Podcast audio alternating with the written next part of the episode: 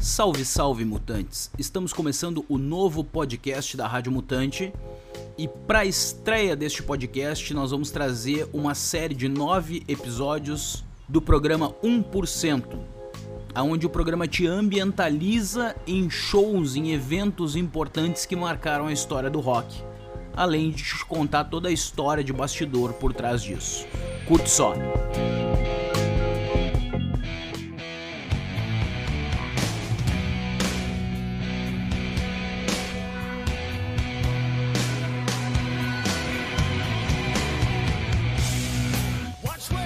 Boa noite, Paulinhos e Pauletes. Bem-vindos a 1%, programa de histórias sujas, programa de histórias verídicas e principalmente de rock. Rock bom pra caralho. Programa 1, é importante a gente explicar por que 1%. 1% está diretamente relacionado ao incidente de Hollister. A cidade de Hollister, nos Estados Unidos, entre 13 e 6 de julho de 1947, foi palco de um encontro de motos. Encontro de motoqueiros, patrocinado pela Associação Americana de Motociclismo, AMA.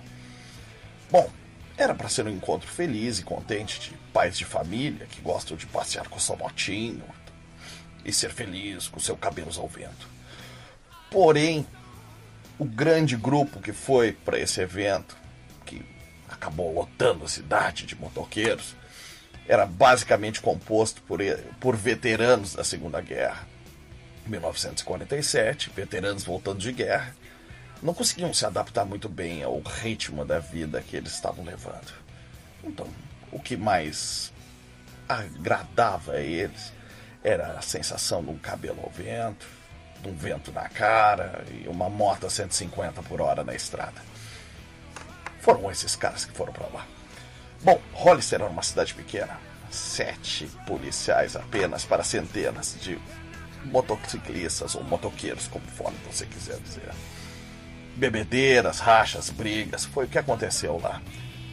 Bom, final das contas, 50 presos e 60 motociclistas arrebentados, feridos. Depois desse caos que foi criado em Hollister, a revista Life foi inquirir então a Associação Americana. Ué, que tipo de motoqueiro é esse que vocês, vocês estão criando na associação? Que tipo de encontro é esse? Pois bem, a declaração que veio foi a seguir: 99% dos motoqueiros são pessoas boas, são pais de família, são pessoas decentes. E 1% são esses bêbados, drogados, arruaceiros, que fazem a má fama dos 100%. Por, portanto, nosso programa é um programa feito de 1% para 1%. Se você é 99% ou 1%, o futuro vai dizer. O programa 1 hoje vai tratar do show de Altman. Ok? A gente vai discutir o show de Altman, contar algumas histórias e principalmente o set list. Era o festival de Altman onde o Rolling Stones fez o show emblemático chamado seu Show Negro. E é isso que eu vou contar essa noite. Prepare seus ouvidinhos, que lá vem tijolo no peito.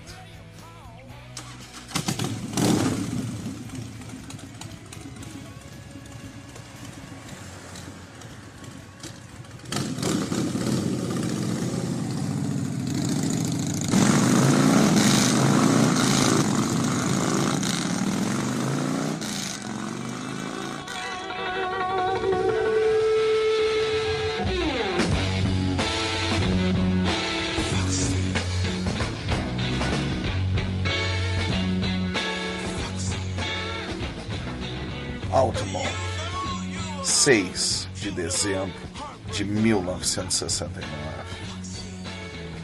Foi feito um dos maiores festivais da história, em tamanho de pessoas. Para a proporção da época, era fantástico. Se Woodstock, quatro meses antes, tinha levado 400 mil pessoas, em Altamont nós tivemos 300 mil pessoas. Ok? Esse foi o festival que foi considerado, pelo menos antes de sua execução, que a gente vai saber um pouquinho da história hoje, o Woodstock do Oeste. Para quem não sabe, Woodstock fica no leste dos Estados Unidos, no estado de Nova York, extremo leste. Então, em contraponto, resolveram levar para o extremo oposto do país. Isso é Califórnia. Uma cidadezinha chamada Alameda Country. Isso, Alameda Country. Bom, levaram esse festival para lá por quê? Porque tentaram em cidades maiores da Califórnia, mas nenhuma coisa tinha dado. A primeira tentativa foi em San José, mas o espaço era para 80 mil pessoas. Duas tentativas depois frustradas, surgiu um empresário e ofereceu o seu autódromo, autódromo de alta monta. Ok, e para lá foram. Quem é que resolveu reunir uma turma para tocar lá? Foi o Grateful Dead. O Grateful Dead resolveu reunir seus amiguinhos para tocar e fazer esse Woodstock no outro extremo do país. Que beleza. Quem são os amiguinhos que eles conseguiram reunir? Santana, que participou do Woodstock. The Flying Burritos Brothers, que eu nunca ouvi falar dessa merda, dessa banda. Jefferson Airplane, que tocou em Woodstock também. Crosby, Stills, Nash Young. Para quem não sabe, foi uma das bandas que o Neil Young fez parte. E finalmente, nossa atração principal, Rolling Stones.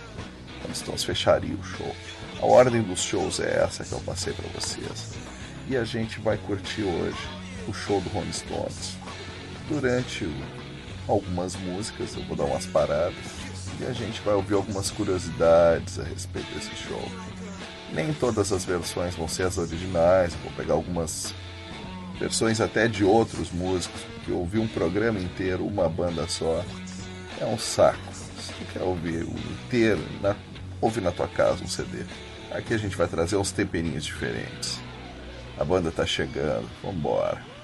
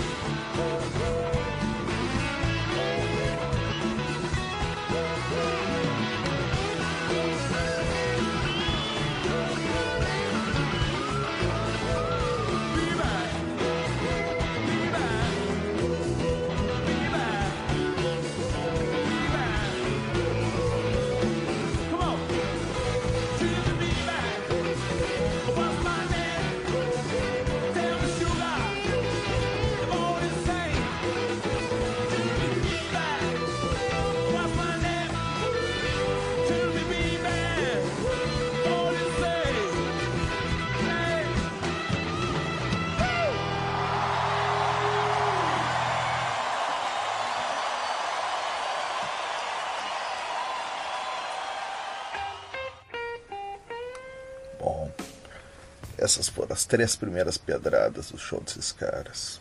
Show do cacete. Essa era a grande banda da época. Tem uns paulinhos aí que gostavam muito de Beatles. Quando eles faziam yeah, yeah, yeah, esses caras estavam tocando essas pedradas, velho. Isso que é som, isso que é banda. Bom, vamos às curiosidades do nosso showzinho. Uma delas é que não tinha muita estrutura para eles fazerem na cidade de Altamont. Quer dizer, no autódromo de Altamont. Então, tiveram que contratar uma equipe de segurança especial. O palco que eles montaram, pela redução de custos, pela logística, que era uma porcaria naquela região, o palco tinha um metro de altura. Sim, só um metro. Então imagina o seguinte, a lei da mulher pelada, subindo no palco, entregando drogas para ele. Isso era no palco. Esse show é emblemático, tinha até um cachorro do lado do Mick Jagger. Mick Jagger que causava histeria nas mulheres. É, cara, já foi considerado o cara mais lindo do mundo. Acredita nisso? Bom, gosto é gosto, não se discute, a época era louca. Enfim, sempre que o Stones chegava numa cidade, ou estava para chegar numa cidade, se lançava o slogan: tranque suas mulheres e suas filhas em casa, os Stones estão chegando. Era muita histeria naquela época. Enfim, vamos voltar ao nosso local do show. Aqueles cabeludos, aquelas mulheres peladas, todo mundo drogado, feliz.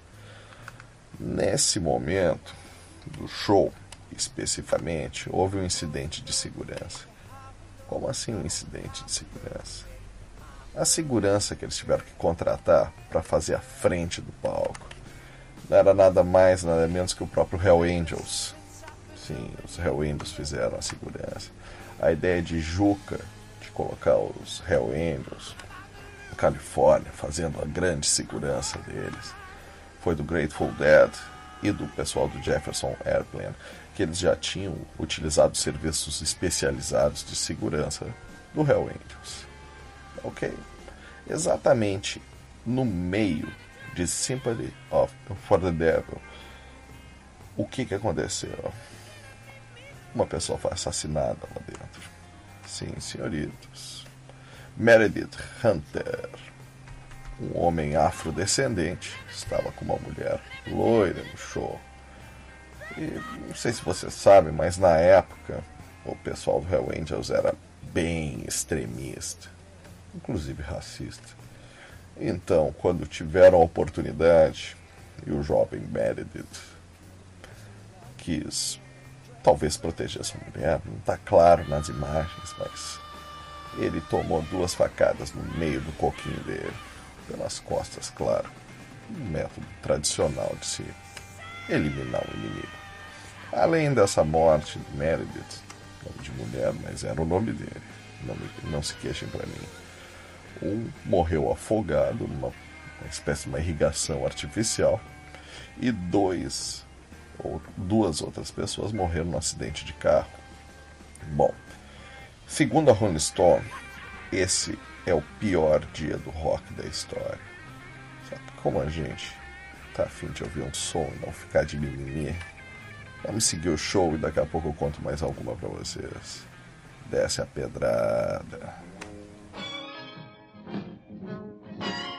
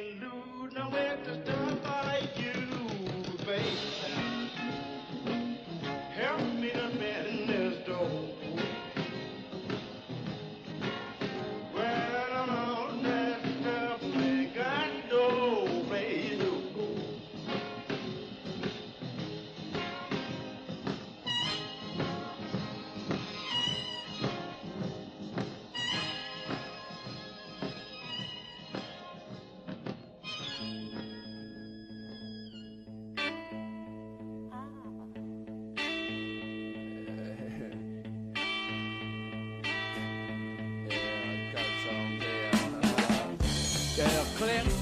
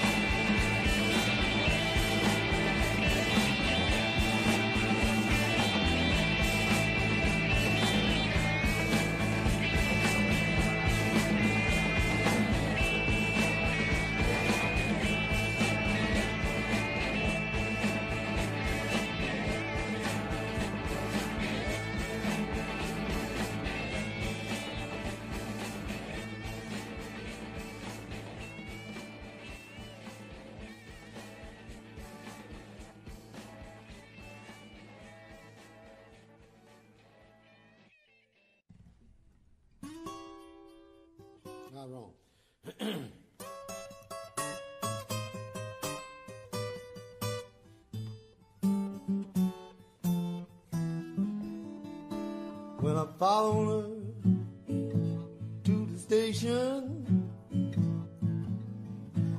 with the suitcase in my hand. Lord, I followed her to the station, the suitcase in my hand.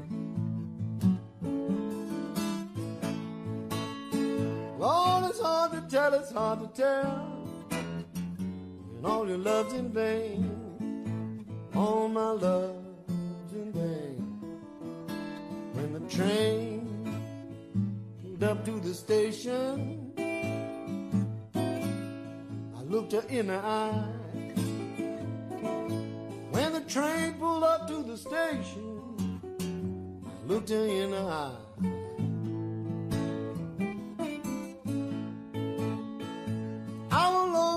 I felt so lonesome I could not help but cry. All my love's in vain.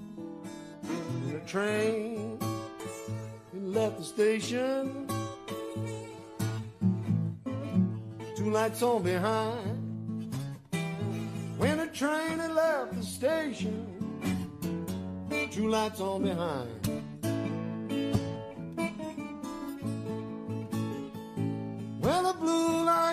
My blue. Red light was my mind. All my love's in vain.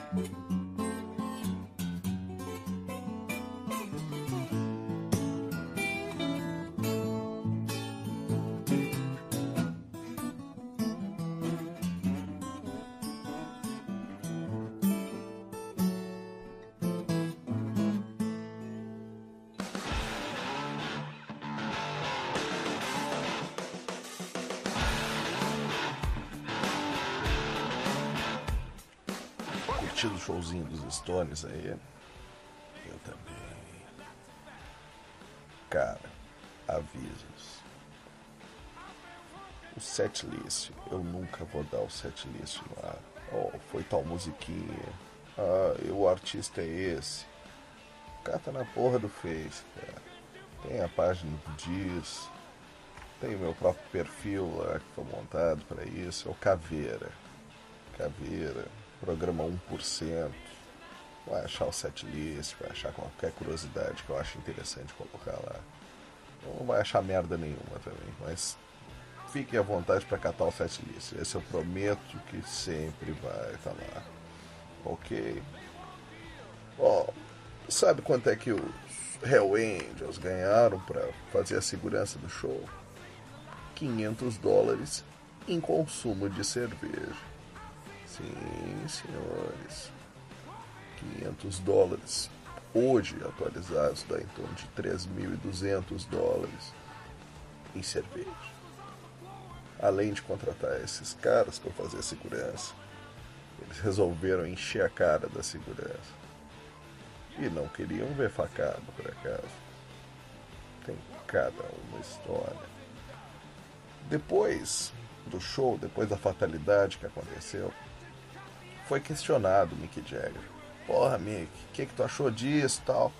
E ele falou, pô, nunca mais eu contrato Hell Angels, a culpa é deles. Oh, a culpa é do Hell Angels. Foi descoberto anos depois um plano fracassado do Hell Angels de assassinar o Mick Jagger na sua casa de praia nos Estados Unidos. Sim, o Hell Angels tentou matar o Mick Jagger. Como é que foi essa história? Foi num dia chuvoso na casa de praia, eles foram pela água, pelo mar. E virou a porra do bote. Eles não se afogaram, mas se salvaram naquele momento. E essa é uma história daquelas que ninguém confirma se é verdade ou não. Mas o FBI confirmou isso. Ou não confirmou. Ah, sei lá. Me lembro como é que eu vi essa porra dessa história. Mas é por aí. O Angels tentou matar ele, o barquinho virou e eles não conseguiram ir lá finalizar o trabalho. E Mick Jagger provavelmente nunca soube dessa história. Não até ser divulgada, pelo menos muitos anos depois. Vamos seguir a porra do show, que tá do caralho.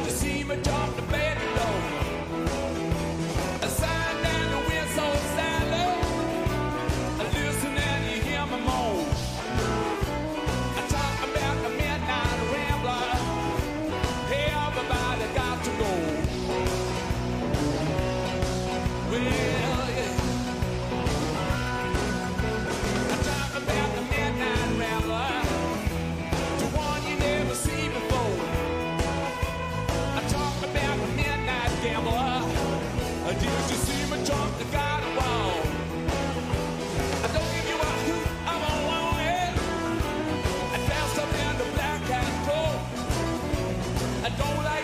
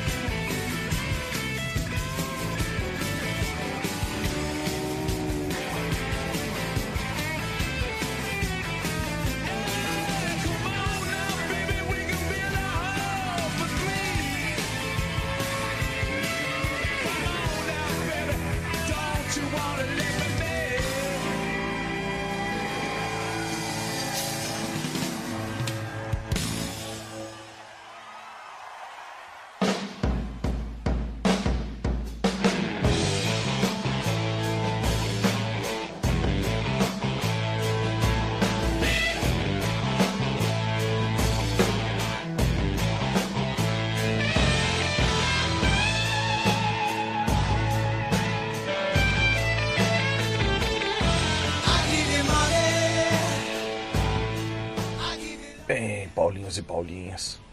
Acabei falando das bandas que tocaram, que fizeram esse show, esse festival, o festival negro da história do rock.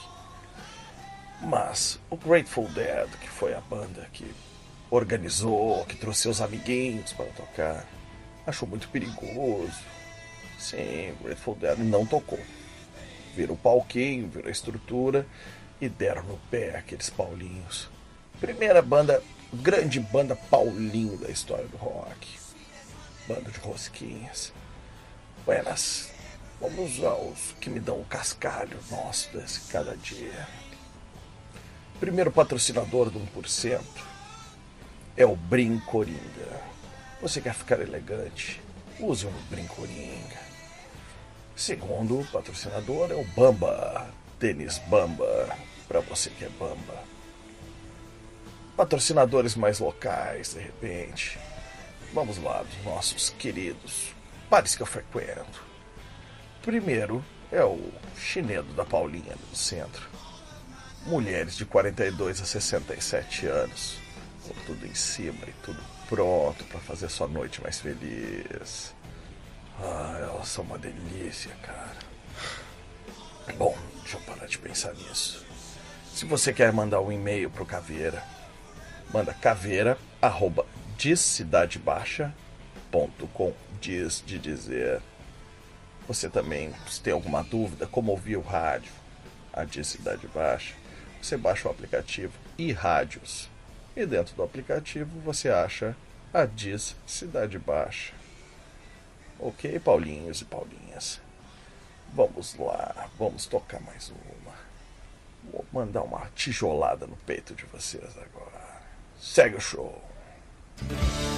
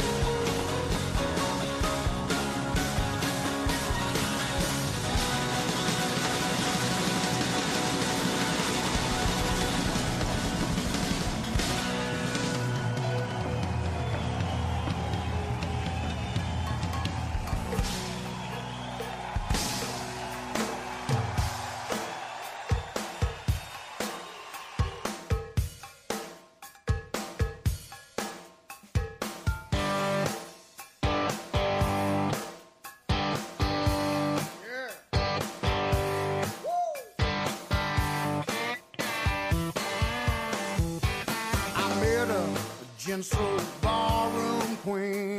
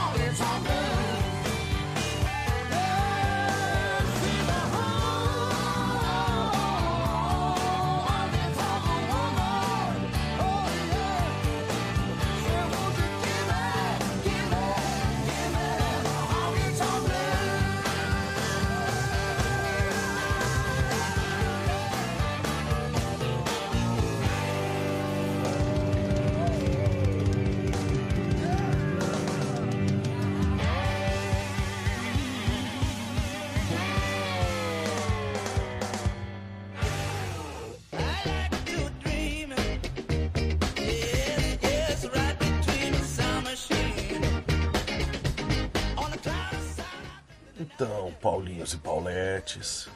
Esse foi o episódio 1, Altamont, 1969. O programa é sempre gravado e lançado nas sextas-feiras e a reprise nas terças, às 10 da noite. Agora eu vou deixar vocês com as músicas que ficaram de cortina de fundo enquanto eu contava algumas histórias. Pelo menos vocês vão ter a oportunidade de conhecer umas novas pedradinhas. Fica agora com Magic Carpet Ride do Steppenwolf. Abraço!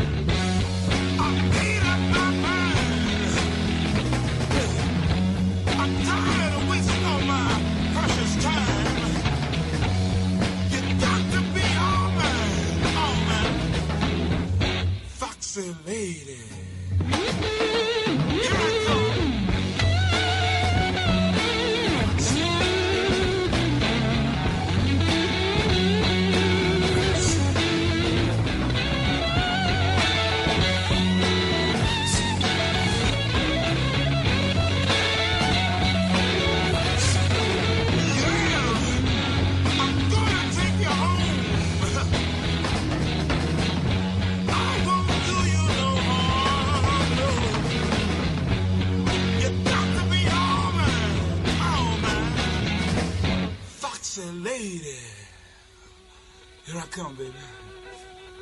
I'm coming to get you.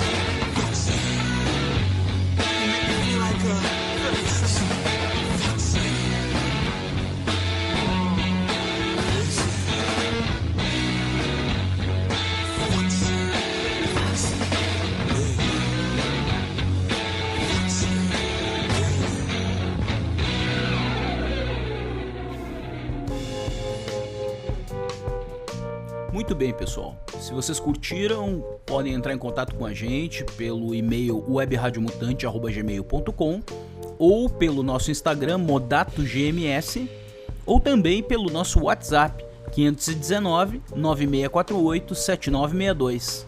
Falou? Até o próximo programa. Tchau.